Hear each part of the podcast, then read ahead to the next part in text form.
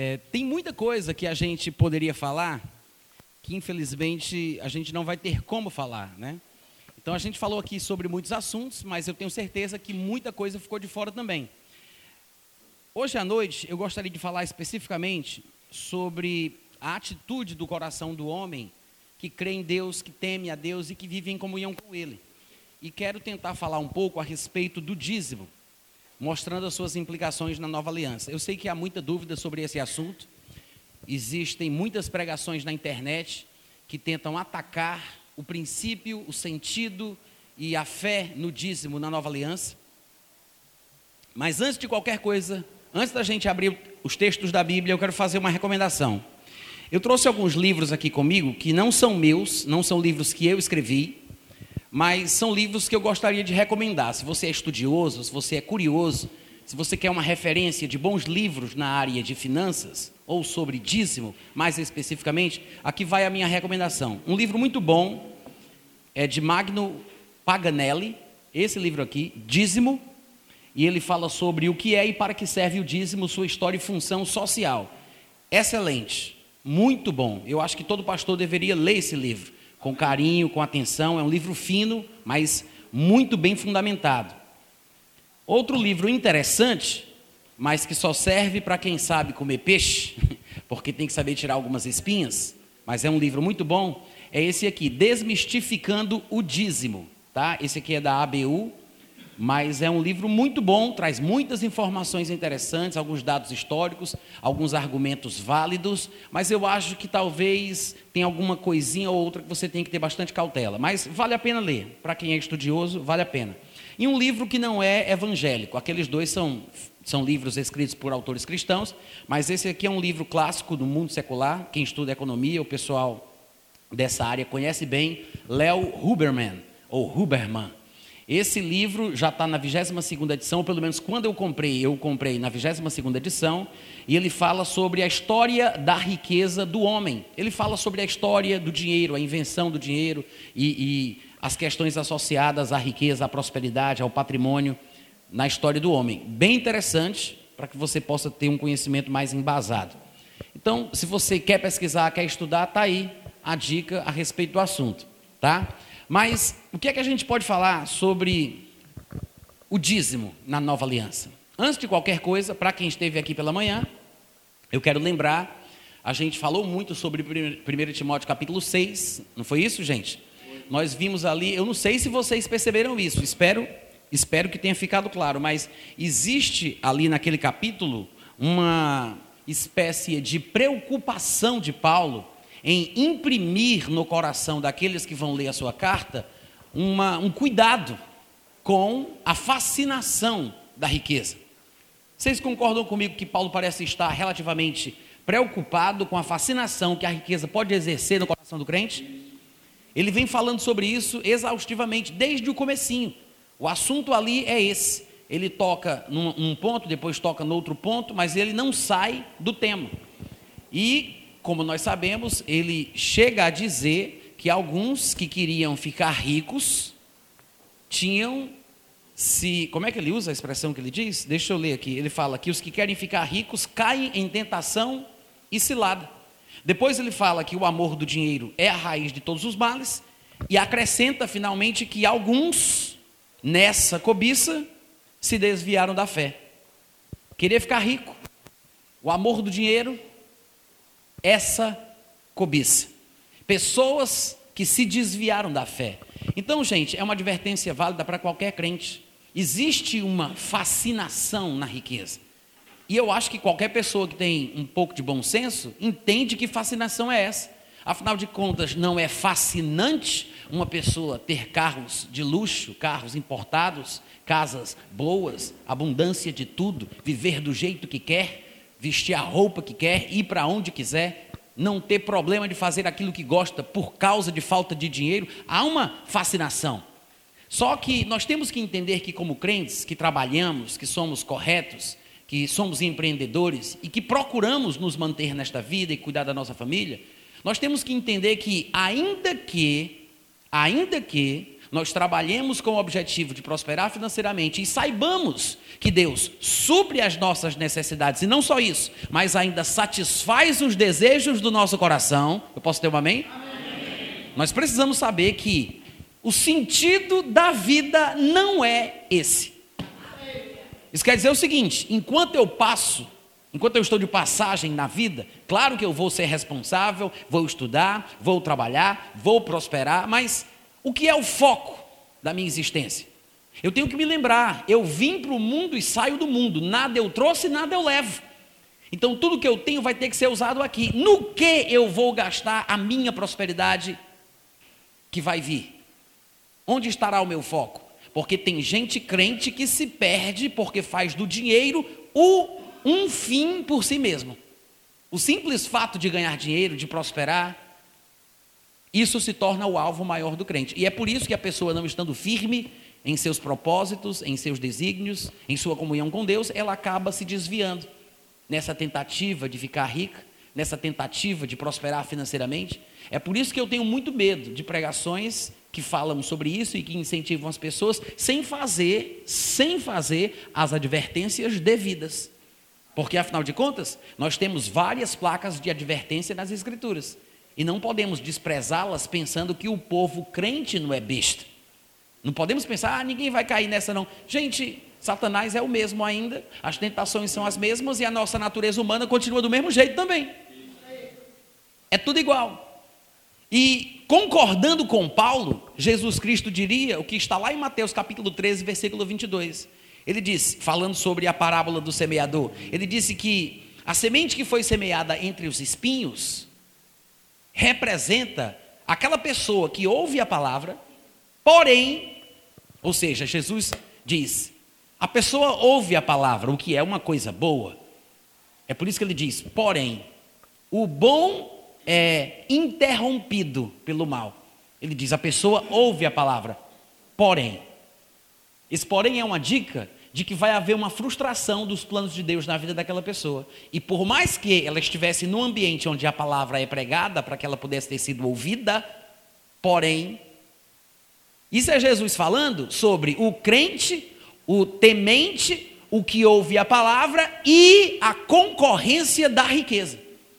Vocês que conhecem um texto já sabem o que ele vai dizer. Ele diz: a pessoa ouve a palavra, porém, os cuidados do mundo e a fascinação das riquezas sufocam a palavra. Não é que a palavra não esteja lá, porque se não tivesse, ela não poderia ser sufocada. Não é verdade, gente? Então não diz, ah, é porque a pessoa não tem a palavra. Só se desvia quem não tem a palavra. Errado. Só se desvia quem estava no lugar certo. Não tem como se desviar se você estava no lugar errado. O desvio, a própria palavra desvio deixa implícito que a pessoa estava indo pelo caminho correto e perdeu o rumo. Então, quando ele fala, recebe a palavra, porém, porém, os cuidados do mundo. E quando ele fala sobre cuidados do mundo, ele está falando sobre cuidar da casa, da família, pensar nos filhos, colégio, comida, roupa cuidados normais, situações autênticas que exigem a atenção de um bom pai de família, de uma boa dona de casa, de pessoas que são responsáveis com o seu futuro, com a sua família. Ele está falando sobre os cuidados comuns da vida. Só que mesmo assim não justifica, por causa dos cuidados do mundo, a gente desprezar o que deve estar em primeiro lugar. Amém, gente? O que é que eu estou querendo dizer com isso? Passando bem ou passando mal, eu tenho que me lembrar que isso passa, mas a palavra fica. É como dizia na capoeira há muito tempo atrás: passa bem ou passa mal, tudo nessa vida é passar. É exatamente isso aqui. O que é o, que é o meu foco? O que é que deve estar em primeiro lugar na minha vida? Os cuidados do mundo e, de sobra, a fascinação das riquezas sufocam a palavra cuidados do mundo e fascinação da riqueza tem o potencial de sufocar a palavra. Aí Jesus conclui dizendo assim: e a palavra fica infrutífera. Veja que vocês conhecem a parábola do semeador, não conhecem? Conhecem a explicação que Jesus deu? Vocês lembram que tem uma outra semente que ele diz que cai na beira do caminho? Que é aquela pessoa que ouve a palavra de bom grado, se alegra, mas aí depois vem um passarinho e pega a semente? Que ele diz que é Satanás que tira a palavra da pessoa que não compreende? Vocês lembram disso? Não é o caso aqui. Ele não está falando que a palavra é tirada do coração da pessoa. Ele não está falando sobre a intervenção de Satanás para que a palavra saia do coração de quem a ouviu. Ele está falando sobre a palavra ter sido ouvida e ficar no mesmo lugar, mas não surtir efeito. Ele não menciona Satanás tirando a palavra. Isso aí é outro tipo de semente, outro tipo de solo, é outro contexto. O contexto da fascinação da riqueza dá a ideia de que a palavra fica no coração, mas é mesmo que nada. A pessoa tem a palavra, a palavra está no coração dela, só que ela não produz fruto. É por isso que ele diz: sufoca a palavra. A palavra está lá, mas sufoca a fascinação pela riqueza, esse amor do dinheiro, essa ânsia de querer ficar rico. Isso, sentimentos nocivos contra os quais devemos nos proteger como cristãos, porque precisamos de dinheiro, nós trabalhamos para poder ter sustento, então nós estamos aí o tempo inteiro sendo tentado a pisar na bola. Então a gente tem que se proteger do sentimento errado. Vocês concordam comigo? Amém. Porque segundo Jesus, os cuidados do mundo e a fascinação das riquezas têm o potencial de sufocar a palavra. Então não vai adiantar nada a gente estar na igreja, ouvir a palavra, se a gente não pensar no que pode acontecer na nossa busca desenfreada por muito dinheiro, por querer ficar rico, por isso e por aquilo. É aí onde entra a importância da consideração do dízimo, do dízimo, da oferta, da generosidade, de pensar no outro, pensar na igreja, pensar no ministério. Porque eu, eu tenho sempre diante de mim uma coisa com a qual eu posso me envolver na qual eu posso ser uma benção. Eu estou pensando mais do que somente em mim mesmo e nos meus. Eu estou pensando no outro, no próximo, na igreja, no mundo. Porque se eu não patrocinar a igreja, se eu não ajudar a manter a igreja com as portas abertas, o próprio mundo onde eu estou não vai receber a palavra que me abençoou.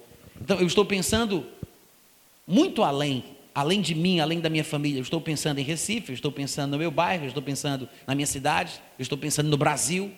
Amém, Amém irmãos? Amém. É por isso que é importante a gente considerar alguns textos da Bíblia que falam sobre a questão da generosidade, sobre a doação, sobre a oferta, sobre o dízimo. Existe um sentido. Não é simplesmente para cooperar com o avanço da obra, também é uma, é uma forma de nós nos precavermos e nos vacinarmos contra sentimentos egoístas. Por que, que as pessoas têm dificuldade de dar dinheiro? Porque pensam mais em si. Elas não querem se desfazer do pouco do dinheiro porque para elas aquilo é muito importante. Há um ditado que diz que quando você ama, você não usa. Se você não usa, é porque você ama. Entendeu o que eu falei? Por exemplo, pessoas foram criadas por Deus para serem amadas e não para serem usadas. Se você usa, é porque você não ama. Se você ama, você não usa. Muito obrigado pelo entusiasmo. Deus abençoe a vida de vocês. O dinheiro é uma invenção humana que representa abundância e prosperidade divina, mas é uma convenção humana. E o dinheiro não foi feito para ser amado, o dinheiro foi feito para ser usado. Se você usa, você não ama. Se você ama, você não usa. Pessoas foram feitas para ser amadas e não usadas. O dinheiro foi feito para ser usado e não amado. Então, essa é a diferença. Então, quando você ama o dinheiro, por que que no popular quem ama dinheiro é chamado de mão de vaca, pata de papagaio? Porque ele tem a mão fechada. É um não doador, é um não liberal, é uma pessoa não generosa que quer para si quanto mais ela puder. Essa é a ideia, porque uma pessoa assim, ela ama o dinheiro. Isso é simplesmente uma falta de foco. A pessoa cristã que não tem o foco correto pode cair num, num erro desse. O problema é que as pessoas estão fazendo do banco o seu céu, quando deveriam fazer do céu o seu banco. A fonte da riqueza, a fonte da prosperidade, a fonte da suficiência. E eu tenho um texto em 1 Coríntios, capítulo 29, desculpa, 1 Crônicas 29, 14, que eu gostaria de ler com vocês, porque, no meu entendimento, é uma espécie de. É a melhor interpretação da atitude que um cristão, um crente, um temente a Deus deve ter em relação às finanças e no seu compromisso com Deus. É, é, é o que resume ou traduz, é, é a melhor tradução do sentimento que o crente deve ter. Isso aqui aconteceu o seguinte, olha aqui, deixa eu falar. É, Davi, ele fez uma coleta de uma oferta para poder construir o templo, que seria, na verdade, edificado pelo seu filho Salomão. Mas ele faz a solicitação, a convocação, o pessoal doa, só que eles dão bastante. E Davi depois vai agradecer pelo que foi juntado naquela oferta. E enquanto ele está orando, dando graças a Deus pela oferta tirada, ele diz estas palavras: Agora veja como é bonito aquilo que ele diz. Eu vou ler na versão contemporânea, tá? Uma versão que não é muito popular, mas eu vou ler nela. Diz assim: Quem sou eu e quem é o meu povo? 1 Crônicas 29, 14. Quem sou eu e quem é o meu povo que pudéssemos dar voluntariamente estas coisas? Tudo vem de ti, e somente devolvemos o que veio das tuas mãos. Davi deu do seu tesouro pessoal para a edificação do templo. Davi pediu que o povo desse, todo mundo contribuiu, juntaram mais do que suficiente. Davi pediu para parar a coleta, porque já tinha demais, e ele vai agradecer e diz: Deus, quem somos nós que pudéssemos dar voluntariamente estas coisas? Quem somos nós? Mas, para falar a verdade, tudo vem de ti e só estamos devolvendo porque era para uma causa nobre, era para o serviço de adoração a Deus naquela época. Então ele considera que aquela oferta era para Deus. É por isso que ele diz: estamos te devolvendo, porque era para um serviço de adoração. A oferta tinha essa finalidade. Ele diz: só devolvemos aquilo que veio das tuas mãos. Na nova tradução da linguagem de hoje fica assim: No entanto, o meu povo e eu não podemos de fato te dar nada, pois tudo vem de ti e nós somente devolvemos o que já era teu. O que é que me chama a atenção nessa passagem? É a atitude. A atitude de Davi, que era rei, era próspero, rico, mas dizia: Quem sou eu para te dar alguma coisa? Porque o que eu tenho foi tu que me deu. Eu acho que uma pessoa que tem consciência de que tudo que ela tem foi Deus que deu, porque a riqueza que nós adquirimos com as forças que Deus nos deu, num certo sentido, é uma dádiva divina, porque Ele me dá força, Ele me dá inteligência para adquirir. Se eu não tivesse força, não tivesse inteligência, eu não teria adquirido. A própria oportunidade de estar vivo é um presente divino. Porque Paulo diria lá em Atos 17 que Deus é aquele que dá a todos vida, respiração e tudo mais. A todos. Então, essa atitude de considerar Deus como fonte última de toda a nossa vida e de toda a nossa prosperidade é a atitude mais correta que o crente pode ter. E nada mais justo do que a gente se envolver com Deus nos seus propósitos para esta terra, para este tempo, para a dispensação em que nós vivemos cooperar com os planos de Deus faz parte da vida cristã, faz parte da vida de alguém que tem relação com Deus. Sempre foi assim desde o começo dos tempos, é assim até hoje e vai continuar sendo assim, inclusive na época do milênio. Temos que ter essa atitude. Nós nos protegemos da ganância e estamos contribuindo com o avanço da causa de Deus. Mas alguém poderia me perguntar, Natan, como é que eu faço para dar alguma coisa para Deus? Como é que eu entrego a Deus?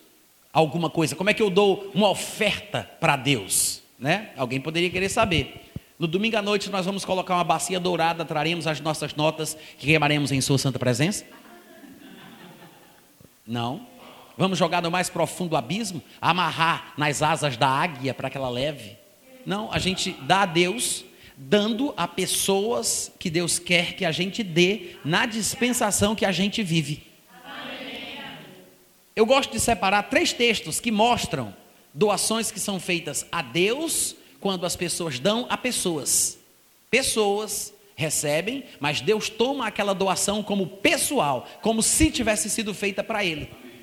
Um dos textos é Provérbios 19, 17, que nós já citamos aqui, que diz que aquele que dá ao pobre, empresta a Deus, e este lhe pagará o benefício. Aquele que dá ao pobre, empresta para Deus. Amém, gente? Agora eu quero dizer o seguinte: você tem que entender que esta doação que é feita ao pobre é aquela doação que é motivada por amor, por compaixão. Eu não sei por qual razão as pessoas fazem doações. Eu não duvido de que na igreja cristã, hoje em dia, muita gente esteja doando na igreja porque o pastor garantiu que ele vai ter cem vezes mais. Não duvido nada. Não duvidaria que alguma pessoa estivesse dando ao pobre porque tem garantia de que vai receber da parte de Deus cem vezes mais. Porque hoje em dia muita gente dá porque alguém prometeu que ele vai ter. Poucas pessoas estão se importando com o dar pela simples motivação de querer abençoar. Muita gente hoje pensa que tem que dar para ter, tem que dar para receber. E talvez muitas pessoas estejam dando, não pela motivação certa, mas porque consideram a doação como o melhor investimento para ficar rico. Perde o sentido. Se você abençoa um pobre com uma quantidade X de dinheiro, porque o seu objetivo é receber de Deus o pagamento, já perdeu o sentido. Porque mais bem-aventurada coisa é dar do que receber. A bem-aventurança está na doação e não no recebimento que pode, me, que pode ser dado para mim. Porque alguém me dá alguma coisa ou porque eu vou receber a recompensa pelo que eu dei. Amém, irmãos? E o princípio da doação para o pobre, ela pode ser usada na igreja também. Porque nós doamos na igreja pela mesma motivação, ou, ou deveria ser, por causa do nosso amor, do nosso compromisso com os valores divinos, porque nos importamos com a causa. Pensamos no pobre, na vida do pobre, pensamos na igreja, pensamos no ministério, pensamos na obra de Deus. O nosso, a nossa motivação deveria ser esse amor. É o amor que motiva a doação. Deveria ser, né? Deveria ser. Porque hoje em dia as pessoas são motivadas pela garantia que parece que o pastor dá de que se ela doar, ela vai ficar rica. Se ela doar, ela vai receber cem vezes mais. Mas você olha para a Bíblia e você vê a Bíblia dizendo que Deus amou o mundo de tal maneira que é por isso que ele deu o seu filho. E Paulo diria em 1 Coríntios capítulo 13 que se eu der os meus bens ao pobre, se não for por amor, nada disso me aproveitará. Ou seja, o pobre tira proveito, porque afinal de contas ele está ganhando o meu carro, ele está ganhando o meu dinheiro, ele está ganhando a minha casa, ele está ganhando os meus bens, como disse Paulo. Se eu der os meus bens ao pobre, se não for por amor, ele tira proveito. Mas Paulo diz: nada disso me aproveitará. Ele aproveita, mas eu não vou tirar proveito da minha doação, porque não é motivado pelo amor a recompensa vem não do dinheiro que você dá, não por causa da quantidade de dinheiro que você entrega, mas por causa daquilo que te motiva a se desprender do dinheiro. A recompensa, o galardão, a bênção não está no dinheiro em si que você dá na igreja, mas no amor e na generosidade que você tem. Amém, irmãos?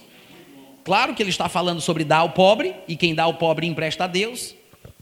Mas veja que ele está falando sobre dar a um homem pobre, a uma pessoa pobre. E Deus torna isso pessoal. Deu ao pobre, Deus se mete no meio da história e diz: Eu vou pagar. Dá ao pobre, emprestou a Deus. Irmãos, Deus é um bom pagador. Amém. Mas veja que a gente poderia dizer, com base em Provérbios 19, 17, que uma forma de dar a Deus é dar ao pobre. Porque eu dou o pobre e Deus toma como pessoal e ele me devolve. Porque é como se eu tivesse emprestado para Deus, dei ao pobre, emprestei a Deus. Então, como é que eu dou a Deus? Dando a homens a quem Deus quer que se dê na dispensação que eu vivo. Um exemplo é o pobre, o carente, o necessitado. Nós poderíamos fazer uma pregação aqui de duas horas falando só sobre o pobre, o necessitado, o estrangeiro e a viúva. Se você fosse fazer uma pesquisa em casa para ver o quanto Deus fala sobre esse grupo de pessoas que são os carentes da terra, você ia ficar assustado. É é texto demais, texto demais no Antigo Testamento, falando sobre o pobre, a viúva, o carente, o necessidade, que Deus toma partido por eles. Porque, irmãos, alguém que tem os prazeres da vida pelo dinheiro que possui, provavelmente nem se lembre de Deus direito, mas aquele que está sofrendo na miséria, na carência, que tem que pegar rato para fritar porque não tem comida, você não sabe o que é isso.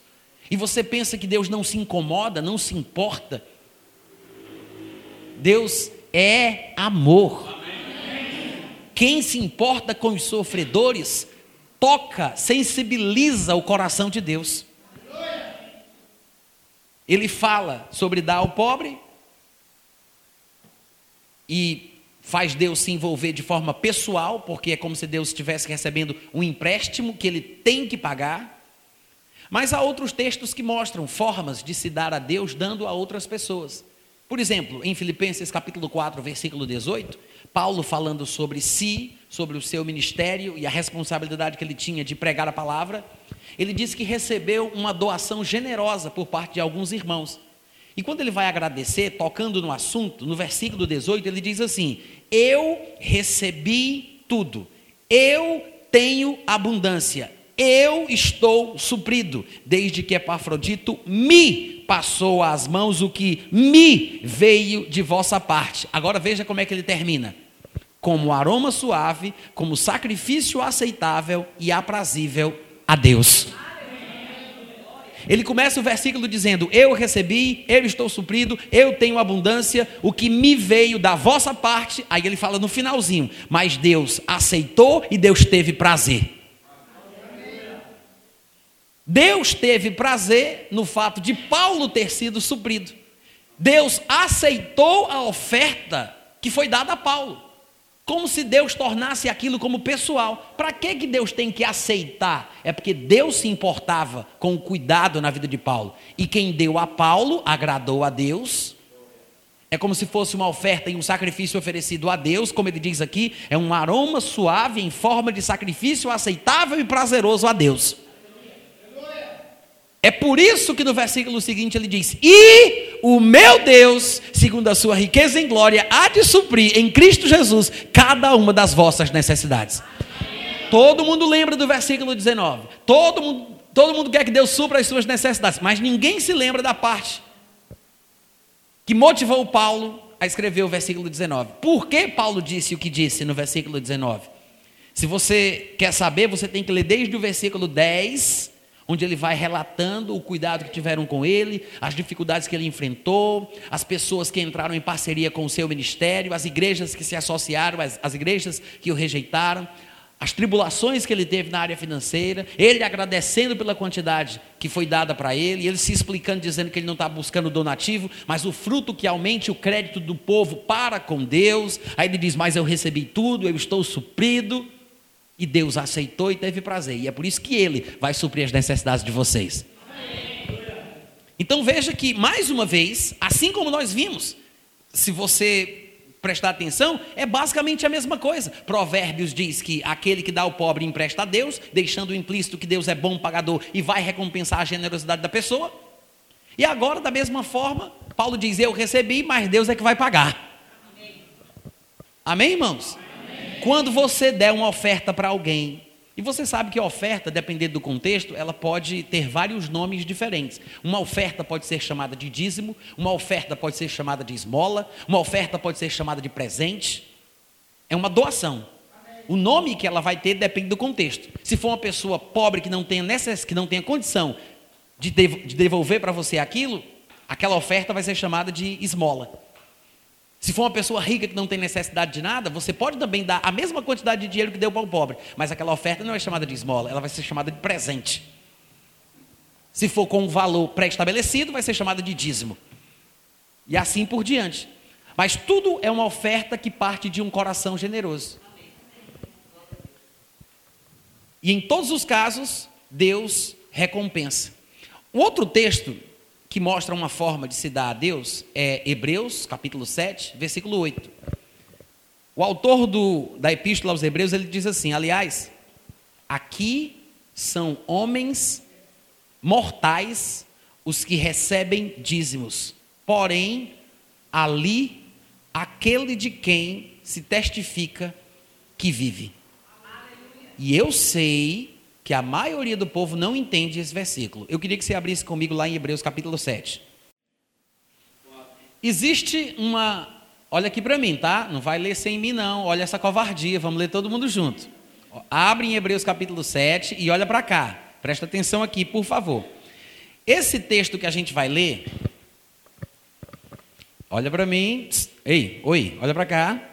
Esse texto que a gente vai ler, ele é bastante atacado na internet, porque as pessoas que pensam que entendem ele mostram com esse texto, mostram aspas, que o dízimo era uma coisa da lei e que a lei é ultrapassada, que a lei foi cancelada, virou obsoleta e que ele aqui está dizendo que agora estamos em uma nova aliança. Olha para mim, gente, não vai ler sem mim não, senão vocês não vão entender. Presta atenção. Então as pessoas usam Hebreus capítulo 7 para atacar a lei e o dízimo, dizendo que a lei passou, então o dízimo passou, porque acham que é isso que o texto está falando. Mas o texto é muito mais profundo do que parece.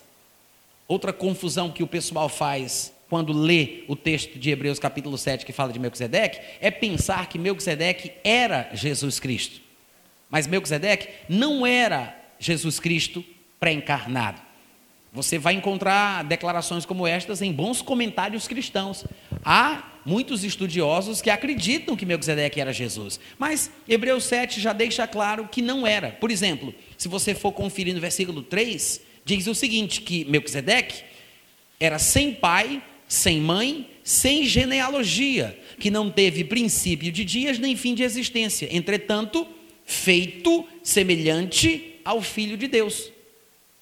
Se ele fosse Jesus, a Bíblia não diria que ele foi feito semelhante ao Filho de Deus. Jesus é o Filho de Deus. Ele está falando que Melquisedeque, pelas suas características naturais, era um tipo de Jesus Cristo. Representava, figurava Jesus Cristo. Por isso é que, é que é dito que ele foi feito semelhante. Quais são essas semelhanças? O fato de ninguém saber quem era o pai dele. Não há, ninguém conhecia quem era o seu pai e quem era a sua mãe. Não é que ele não tivesse pai, não é que ele não tivesse mãe. Ele não desceu do céu direto para a terra. O que ele está querendo dizer é que ninguém sabia a sua origem, quem eram os seus ancestrais, ninguém conhecia a sua certidão de nascimento e nem se soube sobre o seu atestado de óbito. Ninguém sabe de onde ele veio, ninguém sabe onde ele foi. Ninguém sabe quem era o pai, ninguém sabe quem era a mãe. Pelas características, ele prefigurava Jesus. Quantos entenderam? É isso que ele está dizendo. Este homem, diz o versículo 1, Melquisedeque, rei de Salém, sacerdote do Deus Altíssimo, veja que ele era ministro era sacerdote do Deus Altíssimo naquela época. E nós estamos falando da época patriarcal, antes de Moisés ter nascido. Ele vai se encontrar com Abraão. Veja que é bem antes de Moisés, antes dos levitas, antes de Arão. Então, esse homem, ministro de Deus naquela época, naquela dispensação, saiu ao encontro de Abraão quando Abraão voltava da matança dos reis e o abençoou. Outra coisa interessante é que a gente sabe que Melquisedeque saiu até Abraão só para pegar o dízimo dele. Mas Melquisedeque foi até Abraão para pegar o dízimo. Não é interessante que ele não tivesse vergonha de fazer isso? Que ele não tivesse medo de buscar o dízimo de Abraão? Foi Melquisedeque que foi buscar o dízimo. Não foi Abraão que ligou para ele ou passou um zap dizendo: vem buscar. Foi Melquisedeque que foi lá pegar o dízimo. Agora, muita gente diz assim: ah, mas isso foi uma vez na vida. Esse texto não prova que Abraão deu dízimo todo mês. Não fala que Abraão pagava o dízimo periodicamente. Irmãos, mas o dízimo no Antigo Testamento não foi a mesma coisa o tempo todo. É uma tolice você ler uma passagem que fala de dízimo e pensar que aquele dízimo daquela época era igual a todos os outros dízimos que são citados ao longo dos textos da Bíblia. São são muitos e muitos e muitos anos de desenvolvimento, de história da sociedade. O dízimo ele vai sendo usado de forma diferente. Há conceitos diferentes que vão sendo associados ao dízimo à medida que o tempo passa na história do povo hebreu. Nós estamos aqui lendo a primeira aparição, ou o texto que fala sobre a primeira aparição, que foi lá em Gênesis capítulo 14, do dízimo, da palavra dízimo. É a primeira menção. Mas ainda que o fato de Gênesis 14, que está sendo relatado aqui em Hebreus 7, ainda que diga que Abraão deu dízimo numa ocasião específica, não, o texto não explica quem convenceu Melquisedeque de que o dízimo era uma coisa válida e que deveria buscar o dízimo de Abraão. Que Abraão desse o dízimo, a gente supõe que é porque ele deve ter aprendido dos seus pais, que foi uma coisa que foi ensinada por Deus a Adão e foi passando de pai para filho. Mas quem foi que disse para Melquisedeque que ele tinha que ir buscar porque era ministro do Deus Altíssimo? Quem foi o intercessor entre os dois para convencer os dois de que aquilo era válido? Quantos entendem o que eu estou falando? Tem coisas sobre as quais o texto não explica, mas para um bom entendedor, basta o texto falar que Melquisedeque foi buscar e Abraão pagou. Porque fica implícito que os dois, cada um no seu local, cada um na sua cidade, cada um no contexto onde vivia, reconhecia o dízimo como uma coisa bíblica e divina. Depois, Jacó vai pagar o dízimo, depois o dízimo vai ser inserido na lei, vai ser institucionalizado. Depois disso, o dízimo vai virar uma espécie de imposto da monarquia de Israel, porque antes de Deus levantar um rei para Israel, eles viviam noutro tipo de governo, eles tinham juízes, líderes, mas não havia uma monarquia. Então o dízimo ele passa a fazer parte do imposto da monarquia. Então você vê que o dízimo ele vai sofrendo alterações. E em cada passagem ao longo do Antigo Testamento que o dízimo é mencionado, uma coisa ou outra é acrescentada. Mas a primeira aparição do dízimo é uma doação feita para um ministro, para um sacerdote do Deus Altíssimo naquela dispensação. E os grandes teólogos e eruditos dizem que nós temos que respeitar a lei da primeira citação. A primeira vez que uma verdade é citada na Bíblia, provavelmente é aquela que deve ser considerada como uma interpretação de referência para todas as vezes que a passagem aparecer, que a, que a situação, o termo, o assunto aparecer. Vocês estão me entendendo? Mas ao longo do Antigo Testamento, o dízimo ele vai aparecer também como uma forma de abençoar o pobre. O dízimo ele parece ganhar duas principais funções ao longo da história de Israel. Uma é manter os obreiros das dispensações que se passaram, as pessoas que trabalhavam na obra de Deus, e manter, sustentar, cuidar dos pobres. Eram as duas funções do dízimo no período do Antigo Testamento. Na Nova Aliança, você não vai ver o dízimo sendo mencionado tão repetidamente como no Antigo Testamento, mas você vai ver as duas funções sendo mencionadas em vários contextos diversas vezes. Doações que são feitas para manter o ministro, doações que são feitas para cuidar dos pobres. A função do dízimo, as duas funções do dízimo no período do Antigo Testamento. E ainda tem quem brigue até hoje dizendo que o dízimo não deveria estar na nova aliança. Se as coisas que o dízimo fazia no Antigo Testamento são as mesmas coisas que aparecem na nova aliança através das doações financeiras que o povo entregava na igreja. Mas vamos voltar para Hebreus capítulo 7. Melquisedeque saiu ao encontro de Abraão, diz o versículo 1. No versículo 2 diz: Para o qual também Abraão separou o dízimo de tudo. Primeiramente se interpreta rei de justiça, depois também é rei de Salém, que alguns falam que é Jerusalém, ou seja, é rei de paz. Sem pai, sem mãe, sem genealogia, que não teve princípio de dias nem fim de existência, fez com que ele fosse feito semelhante ao Filho de Deus. Ele tipificava Jesus Cristo, representava, ilustrava Jesus Cristo. Considerai, pois, versículo 4, como era grande esse a quem Abraão, o patriarca, pagou o dízimo tirado dos melhores despojos. Ora, os que dentre os filhos de Levi recebem o sacerdócio, ou seja, que estão no ministério, os levitas, os que dentre os filhos de Levi recebem o sacerdócio, têm mandamento de recolher, de acordo com a lei, os dízimos do povo, ou seja, dos seus irmãos, embora tenham eles também descendido de Abraão. Entretanto, aquele que é Melquisedeque, cuja genealogia não se inclui entre eles, recebeu dízimos de Abraão, que é o pai dos levitas, e o abençoou, abençoou aquele que tinha as promessas. Evidentemente, é fora de qualquer dúvida que o inferior é abençoado pelo superior. Ele está dizendo que Abraão, que tinha as promessas, que é pai dos levitas, que recebia os dízimos, foi abençoado por alguém superior.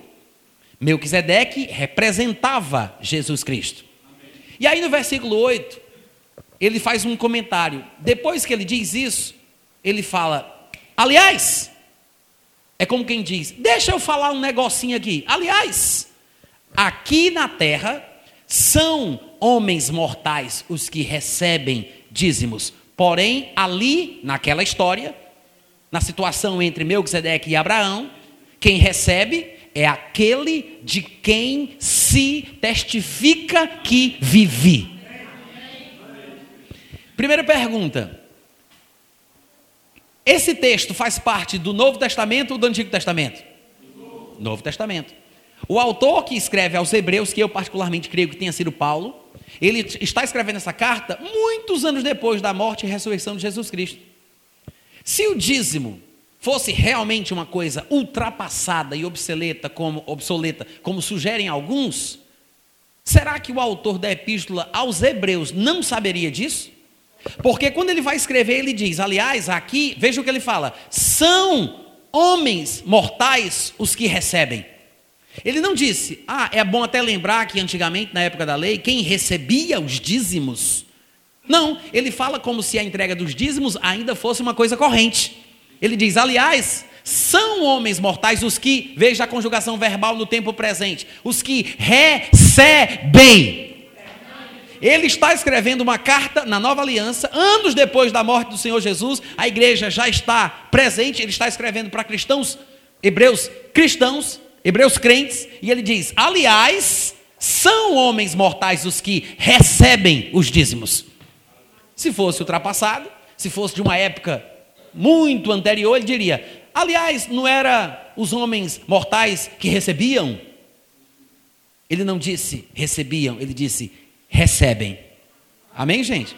Mas tem outra coisa interessante. Ele diz: aliás, aqui são homens mortais os que recebem dízimos. Porém, ali, ele diz: aqui, no momento presente da vida, na era cristã, no período da igreja, no Novo Testamento, na nova aliança, são homens mortais os que recebem. Porém, ali, ali na história que ele vem contando desde o versículo 1 ali naquele encontro de Melquisedeque e Abraão.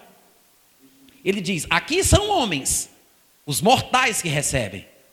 Ali, porém, naquela história, quem é que recebe? Ele diz: aquele de quem se testifica que vive. Melquisedeque, ele representava Jesus Cristo, ele tipificava Jesus. Então, Melquisedeque era um testemunho vivo de Jesus Cristo. Melquisedeque era aquele que testificava de Jesus. Jesus era aquele de quem Melquisedeque testificava. Certo, gente? Veja que o autor do livro aos Hebreus está dizendo que quem recebeu os dízimos não foi Melquisedeque, mas sim Jesus Cristo. Ele fala: aqui são os homens mortais os que recebem, mas naquela história ali entre Melquisedeque e Abraão, quem recebeu os dízimos foi aquele de quem se testifica que vive. Não foi o que testifica de alguém que vive, mas aquele de quem se testifica que vive. Ele está falando que, ainda que Melquisedeque tenha recebido o dízimo de Abraão, pela sua representatividade espiritual da pessoa de Jesus Cristo, na verdade, quem recebeu os dízimos era aquele de quem Melquisedeque dava testemunho. Jesus recebeu o dízimo. É por isso que o autor da epístola aos Hebreus está querendo dizer que nós estamos numa nova aliança com base numa ordem sacerdotal superior. Porque ele está falando que Melquisedeque representava o sacerdote da nova aliança, que é Jesus. Ele vai dizer: os levitas recebiam os dízimos na época da lei, mas na nova aliança, quem recebe os dízimos é alguém imortal, de quem Melquisedeque deu testemunho. Porque aqui são homens mortais os que recebem, porém ali naquela história, quem recebeu foi Jesus, de quem Melquisedeque testemunhava. Ele não está falando sobre o fim do dízimo. Ele está falando sobre a releitura do dízimo, a reinterpretação do dízimo. Como o dízimo deve ser considerado no período da nova aliança. Porque quem recebe é Jesus Cristo. Claro, através daqueles que o representam. Tem muita gente que pensa que Jesus Cristo nunca falou sobre o recebimento de sustento financeiro, nunca falou sobre remuneração salarial para pastores. Tem gente que pensa isso porque Jesus não se envolveria com coisas dessa natureza. Mas, irmãos, Jesus Cristo, pelo menos, vivia aquilo que ele pregava. E Jesus disse que aquele que prega o Evangelho tem que viver do Evangelho. Se ele pregava isso, ele também deve ter largado a carpintaria para poder se sustentar com a oferta do povo que era abençoado por ele. Ele tinha que dar o exemplo das coisas que ele falava. Amém, gente? Abre comigo, por gentileza, em 1 Coríntios, capítulo 9. O capítulo 9 inteiro é Paulo falando sobre questões de remuneração, sobre sustento ministerial, sobre receber oferta, sobre poder casar, sobre ter uma casa, sobre ter filhos, sobre poder comer, beber, como ministro. Ele está falando sobre os coríntios serem fruto do trabalho dele, trabalho ministerial no Senhor Jesus. Então, ele está, de uma certa forma, se defendendo das acusações de alguns carnais da igreja de Corinto. E em meio a esse contexto, quando chega no versículo 13, ele argumenta da seguinte forma: Vocês não sabem que os que prestam serviços sagrados do próprio templo se alimentam? E quem serve ao altar, do altar é que tira o seu sustento? Assim ordenou também o Senhor aos que pregam o evangelho que vivam do evangelho. Eu me pergunto, Gente, será que a gente considera isso de verdade? Porque Paulo está dizendo: Jesus ordenou que quem prega o Evangelho deve viver do Evangelho. Porque por mais que nós não sejamos pastores ou chamados para o ministério de tempo integral, nós que somos crentes participamos de alguma comunidade cristã que existem pastores que são chamados por Deus. Ou a gente obedece de um jeito, ou a gente obedece do outro. Se eu fui chamado para o ministério, eu preciso me esforçar para chegar numa situação tal onde eu não trabalhe de outra forma a não ser com a palavra de Deus. Eu preciso me consagrar à oração e ao ministério da palavra. É importante, Jesus separou todos os seus discípulos, tirou-os da sua profissão, para que estivessem com ele, para que depois que ele partisse, os discípulos continuassem o trabalho ministerial, sendo sustentados por este trabalho, por esta atividade, que é a ministração da palavra. O problema é que muitos crentes não estão entendendo isso e têm preconceito a respeito do assunto. É por isso que de vez em quando chega alguém e diz: Mas vem cá, tu é só pastor ou tu trabalha também? Como se, né, como se ser pastor não fosse um trabalho. Mal sabem eles que as universidades que formam os profissionais da nossa sociedade foram inventadas por cristãos na época da Idade Média. Foram cristãos que inventaram. As maiores universidades do mundo, Oxford, Yale, Princeton, muitas delas foram criadas por presbíteros, diáconos e pastores de igrejas evangélicas. Até hoje elas estão aí. Se desviaram um pouco do propósito, o pessoal não sabe disso. Hoje na universidade eles perseguem o cristianismo, mas foi o cristianismo que criou a universidade. Olha que ridículo. E hoje está o povo falando mal dos pastores, talvez por causa de alguns escândalos, é provável. Mas irmãos, existe uma verdade bíblica fundamental que não pode ser esquecida. Por que, que um comentarista político um comentarista político que é convidado para um jornal para fazer comentários sobre a situação política do país ou situações políticas internacionais pode receber remuneração por isso? Por que, que um professor de filosofia pode receber remuneração por isso? Um professor de matemática pode receber remuneração por isso? E um pastor que se dedica ao ministério não pode receber? Então, gente, é isso que Paulo está falando. Ele disse: vocês não sabem porque os coríntios, como carnais que eram, estavam inclusive questionando o direito de Paulo de receber remuneração. Então Paulo escreve para eles, indignado, depois você pode ler em casa o capítulo 9 de 1 Coríntios todo. E Paulo vem traçando aí, explicando para eles as causas, as razões. E quando chega no versículo 3, ele diz: Vocês não sabem que os que prestam serviços sagrados do próprio templo se alimentam? Agora, por que, que ele faz essa pergunta? Vocês não sabem? Porque Paulo parece apelar a um conhecimento de domínio público. Ele diz: vocês não sabem? Ué, eles deveriam saber? Onde eles deveriam saber? Onde está a fonte de informação? Aí é que está. Porque desde o período do Antigo Testamento, lá no livro de Números, lá no livro de Êxodo, já no Pentateuco, se falava sobre a importância da remuneração dos que trabalham na obra de Deus. Paulo está fazendo uma citação direta direta, ainda que parafraseada, de Números, capítulo 18, do versículo 21 ao versículo 26. O que é que diz lá no versículo 21 de Números 18? Olha só, diz assim: Aos filhos de Levi dei todos os dízimos em Israel por herança, pelo serviço que prestam, serviço da tenda da congregação.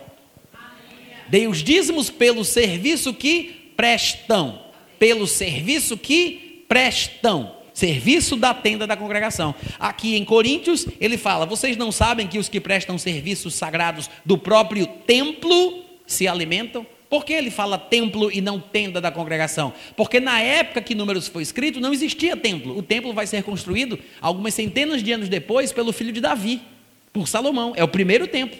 Mas até lá eles tinham uma tenda que representava o que viria a ser o futuro templo. Mas o que acontecia na tenda da congregação era exatamente a mesma coisa que aconteceria depois no templo. Quando Paulo vai escrever, o templo já tinha se tornado uma realidade, por isso ele não cita a tenda, ele cita o templo. Mas veja que o texto fala da mesma coisa. Ele disse que os levitas, na época da tenda, eles receberiam os dízimos pelo serviço que prestavam, serviço da tenda da congregação, o serviço do templo. Aí Paulo, quando vai falar sobre o assunto, ele diz: Vocês não sabem, pelo que está escrito lá em Números 18, 21, por exemplo, que os que prestam serviços sagrados é do próprio templo que se alimentam? E quem serve ao altar é do altar que deve tirar o seu sustento? Paulo está citando Números 18, 21 a 26. Paulo está citando a lei. Alguém poderia dizer: Ah, mas será que é justo Paulo citar a lei no período da nova aliança? Bom, para os que tivessem essa dúvida, ele acrescenta: Assim ordenou também o Senhor. Porque Números foi uma ordem dada por Deus a Moisés para aquela época. Paulo cita o que estava escrito lá, mas ele acrescenta dizendo: Assim também, não somente Moisés deu a ordem, mas Jesus também ordenou assim, do mesmo jeito que aquele que prega o Evangelho deve viver do Evangelho. Em outras palavras, Paulo está dizendo: tanto Moisés falou isso, como Jesus também falou. Jesus também falou. Isso quer dizer, gente, que Jesus, ele recebia, ele aceitava ofertas, ele cria na parceria, no tocante ao dar e receber. Jesus iniciou isso na nova aliança. Por que, que você acha que Jesus Cristo tinha uma bolsa? Para receber maçã dos alunos? Não, vamos quebrar o sigilo bancário do mestre agora. Vamos pensar. Jesus Cristo tinha 12 discípulos que ele tirou das suas profissões, alguns pais de família, Pedro tinha sogra, e eles tinham responsabilidades. Mas Jesus Cristo assumiu a bronca para si. Ele tira os homens das suas profissões, dizendo: Eu sei que você é pescador de peixe, mas eu vou fazer você pescador de homens. Tirou cada um da sua profissão para andar com ele. E Jesus saía com os doze, de cidade em cidade, aldeia e aldeia. Quem sustentava esses homens? Jesus! E tu vem dizer para mim que Jesus era pobre? Como é que Jesus conseguia sustentar doze marmanjos, barbado, casado, com sogra? Não sei porque vocês riem quando eu digo a palavra sogra. Mas veja, como é ridículo pensar, Jesus não tinha dinheiro. Quem disse isso, gente? Quem disse isso? Eu quero, vamos fazer uma contagem de quanto Jesus tinha que gastar com os discípulos por mês, só para comida. Quantos podem dar 10 reais para Jesus? Ninguém? Alguém dá 10 reais para Jesus para eu contar o exemplo?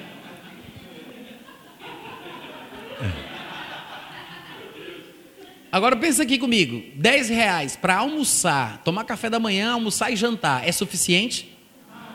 Você sabe que não é suficiente, né? Vamos arredondar para 10 dólares? Alguém se escandaliza? 10 dólares por dia. Veja que o dólar está, pelo menos a última vez que eu vi, era 3,63, né? Mas vamos supor aí 10 dólares por dia para tomar café da manhã, almoçar e jantar. É suficiente? Não, mas vai Jesus, eu, mas Jesus vai passar fome no meu exemplo para ninguém ficar falando mal de mim depois. 10 dólares por dia para tomar o café da manhã, almoçar e jantar. Vamos supor que fosse 10 dólares. Só que não era só para Jesus, era para ele e mais 12. 12 mais 1 dá quanto? 13. 13 vezes os 10 dólares, dá quanto? 130 o quê? 130 dólares por dia. Passando fome, culpa de vocês. Mas vamos colocar por 30, já que é um orçamento mensal. Então 130 dólares vezes 30 vai dar quanto? Quanto? Oi? Não, 390 não.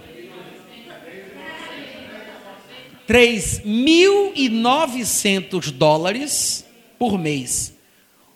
Os irmãos vão ficar chateados se eu arredondar para quatro conto? Pensa nisso. 4 mil dólares por mês só para comida, passando fome. Passando fome. Porque você sabe que não dá para comer bem com 10 dólares. Agora, 4 mil dólares vezes 3,50. Quanto é que dá? Multiplica aí para mim na calculadora do teu celular. Já fez a conta? Já fez a conta aí? 14 mil reais por mês Jesus teria que gastar nessa conta medíocre que a gente está fazendo aqui por ele, sem ser autorizado. 14 mil reais por mês só de comida. Uau, Jesus tinha que ter muito dinheiro. Porque além disso, ele ainda dava esmola para os pobres, comprava coisa para festa, gastava dinheiro com óleo de barco que ele pegava emprestado, pagava imposto quando era necessário. E se tivesse dinheiro na ocasião, ele acreditava que Deus fazia aparecer dinheiro na boca do peixe. Mas sem dinheiro ele não ficou. Não vem dizer para mim que Jesus era pobre ou que Jesus não tinha meios. Gente, o trabalhador é digno do seu salário. Ou você acha que o que Jesus Cristo fez não pode ser considerado de trabalho? A obra que Jesus Cristo implantou, o trabalho que ele fez, as viagens, as ministrações, as orações, o cuidado, o ensinamento, o treinamento. Isso é trabalho, gente. Isso é trabalho. O problema é que a gente não vê o que a Bíblia ensina sobre o assunto. A gente não percebe o que as Escrituras dizem. Paulo, em 1 Coríntios capítulo 9, a primeira coisa que ele diz no versículo 1 é isso. Ele diz: Vocês não são o fruto do meu trabalho, não são o fruto do meu trabalho, trabalho no Senhor. Tem o trabalho secular e tem o trabalho no Senhor. Se a pessoa é chamada para o ministério de tempo integral, ela precisa obedecer os critérios de Jesus Cristo. Jesus não quer concorrência na qualidade da administração que essa pessoa faz na igreja. Não quer concorrência. Pode ser que numa situação qualquer, momentânea, temporária, a pessoa tenha que se virar de uma forma ou de outra para se manter, sustentar a família, mas não é a situação ideal. Porque o que Jesus quer é que quem prega o evangelho viva do evangelho. Viva do evangelho. Aí você vai dizer assim: mas existem regulamentações na Bíblia para isso? Claro que sim. Claro que sim. À medida que a igreja cresce, à medida que as coisas acontecem, é preciso regulamentações. E Paulo faz exatamente isso na sua época, quando ele escreve a Timóteo, em 1 Timóteo capítulo 5, versículo 17, dizendo o seguinte: devem ser considerados merecedores de dobrados honorários, falando sobre um aumento salarial dobrados honorários, os presbíteros, pastores que presidem bem, com especialidade os que se afadigam na palavra e do ensino. Paulo escreve para Timóteo e diz: devem ser considerados merecedores. Então não vem dizer que é uma esmola pelo amor de Deus, é merecimento. Você não está fazendo um favor, não, ele merece. Paulo diz: devem ser considerados merecedores. Agora, ele diz: devem ser considerados merecedores aqueles que presidem bem. Isso quer dizer que dá para notar quem preside bem quem preside mal. Quem trabalha no ministério bem e quem trabalha mal. Porque tem pastor que merece, mas tem pastor que não merece. Alô? Agora, merece o quê? Ganhar mais. Ganhar mais, tem um salário melhor. Paulo diz: devem ser considerados merecedores de dobrar o salário, dobrado honorário. É justo, é merecimento, não é favor, não é pena, não é esmola, gente. E a gente não entende isso. E nós somos crentes e nós somos os primeiros a atacar o sistema de sustento financeiro que Deus criou. Porque o povo do mundo ataca, a gente fica com vergonha e fica do lado do povo do mundo. Ridículo isso. Ridículo. Talvez por causa de escândalos, porque tem muito pastor ladrão por aí. Não devia ter, não, mas tem. Tem muito pastor ladrão. Muito pastor que manipula o povo, domina o povo, que quer mandar nas pessoas, controlar a vida das pessoas, porque está pensando mais no dinheiro que recebe do que na vida do povo. Infelizmente. E aí a gente fica, como diz aquele ditado, gato escaldado tem medo de água quente. Aí a pessoa fica com medo, não sabe mais o que fazer, fecha o coração, fecha o bolso, não é mais generosa, não doa, não abençoa. Mas a Bíblia está cheia de recomendações a respeito desse, desse assunto. Em 1 Pedro, por exemplo, no capítulo 5, a partir do versículo 2, ele fala: Pastoreai o rebanho de Deus que há entre vós, não por constrangimento, mas espontaneamente, porque é assim que Deus quer, nem por sorte da ganância, nem por sorte da ganância, mas de boa vontade. Depois ele fala: nem como dominadores dos que vos foram confiados, antes tornando-vos modelos do rebanho. Veja, três coisas que o pastor deve fazer, três coisas que o pastor deve evitar. Ele diz: pastoreai o rebanho de Deus, não por constrangimento, porque um supervisor está fazendo vocês executarem o trabalho, forçando vocês à atividade, mas que seja de forma espontânea, porque é assim que Deus quer.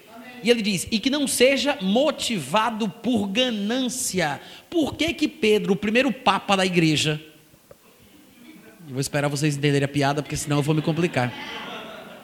Por que que Pedro iria falar sobre pastores que pastoreiam por ganância, se desde aquela época, desde aquela época, não tivesse salário ou remuneração ou dinheiro envolvido.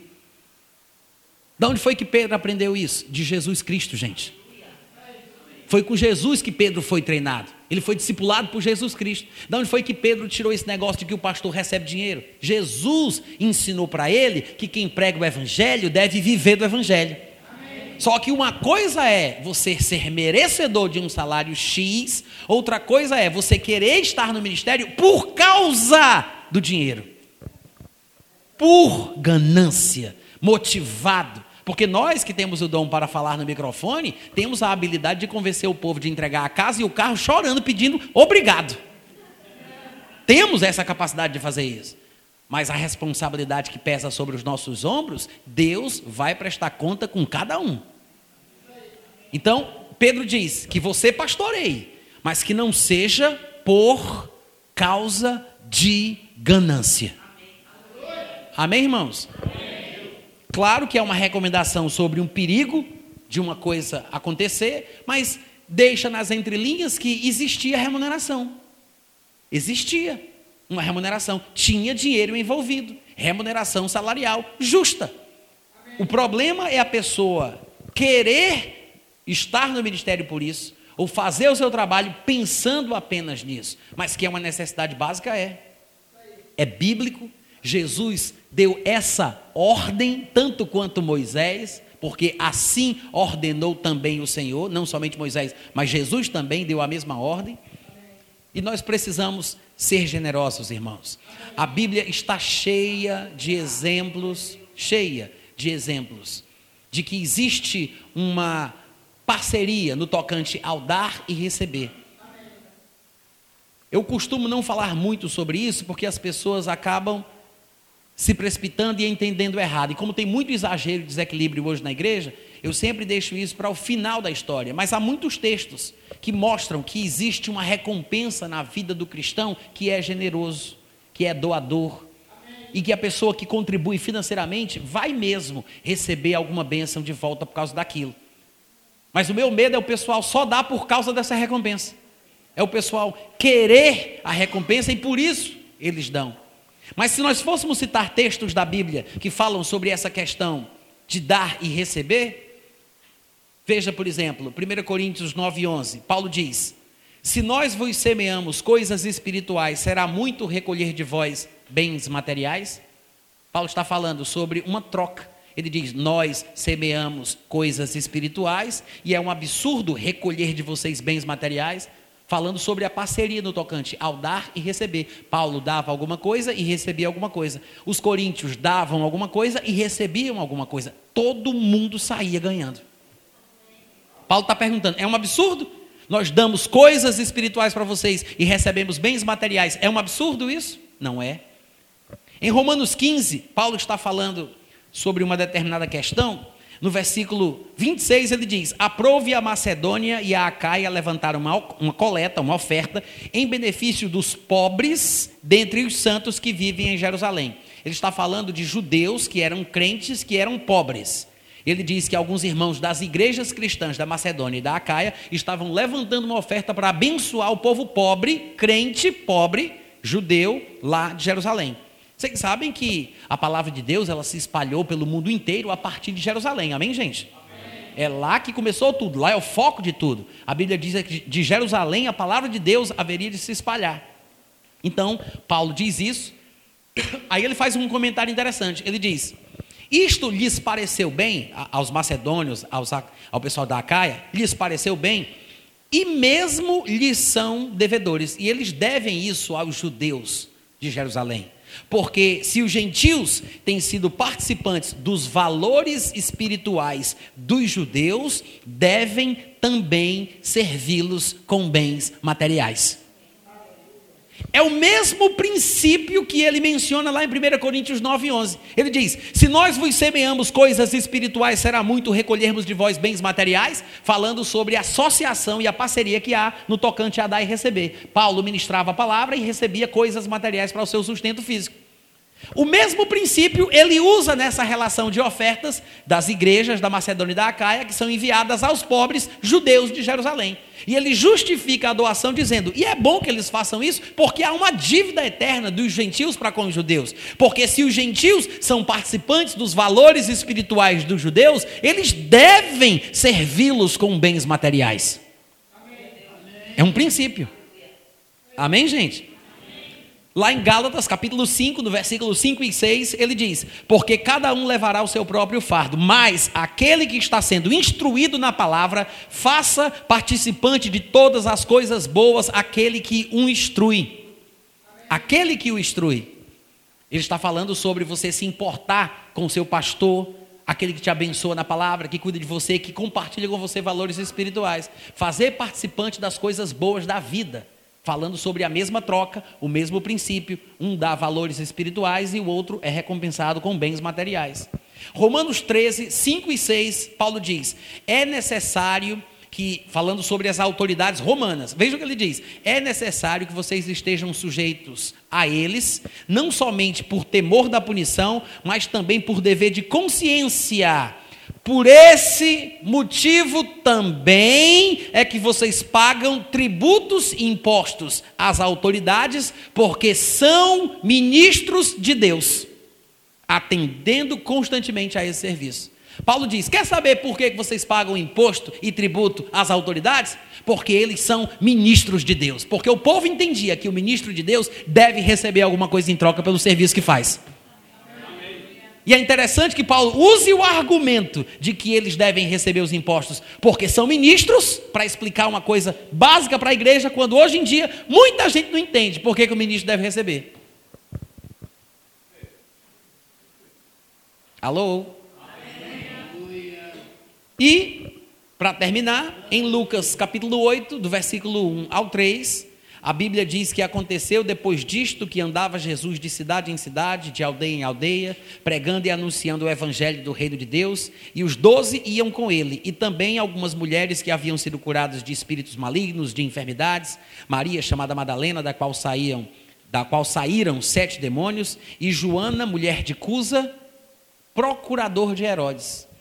Não havia necessidade nenhuma de Lucas descrever em detalhes quem essa mulher era. A razão pela qual ele faz isso é para que o povo saiba que ele não era seguido só por pessoas pobres, burras e semi-analfabetas. Ele está falando que pessoas da high society daquela época, que socialites do Império Romano, ricas, a mulher do procurador de Herodes.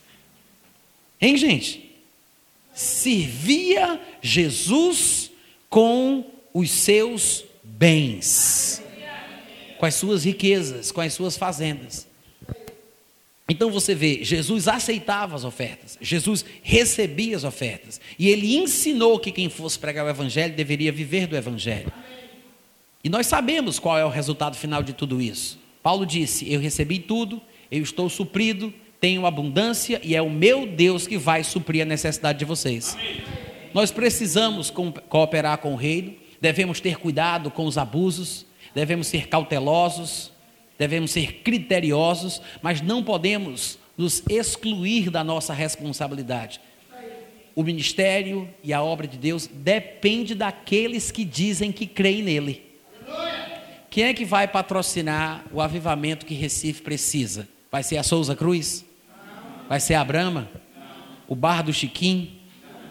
Claro que não, né, gente? Nós que acreditamos nesta palavra, que sejamos generosos, que trabalhemos, façamos, a nossa parte, avancemos nesta vida, porque Deus ele supre as nossas necessidades, ele satisfaz os desejos do nosso coração, mas o nosso objetivo primeiro é viver a nossa vida com Cristo.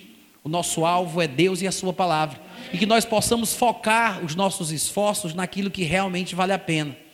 E que possamos contribuir na casa de Deus, na obra, no ministério, em nome de Jesus. Amém? Eu queria que você colocasse a mão no peito e queria que você repetisse comigo. Eu creio, que esta palavra, é lâmpada para o meu pé, é luz para os meus caminhos.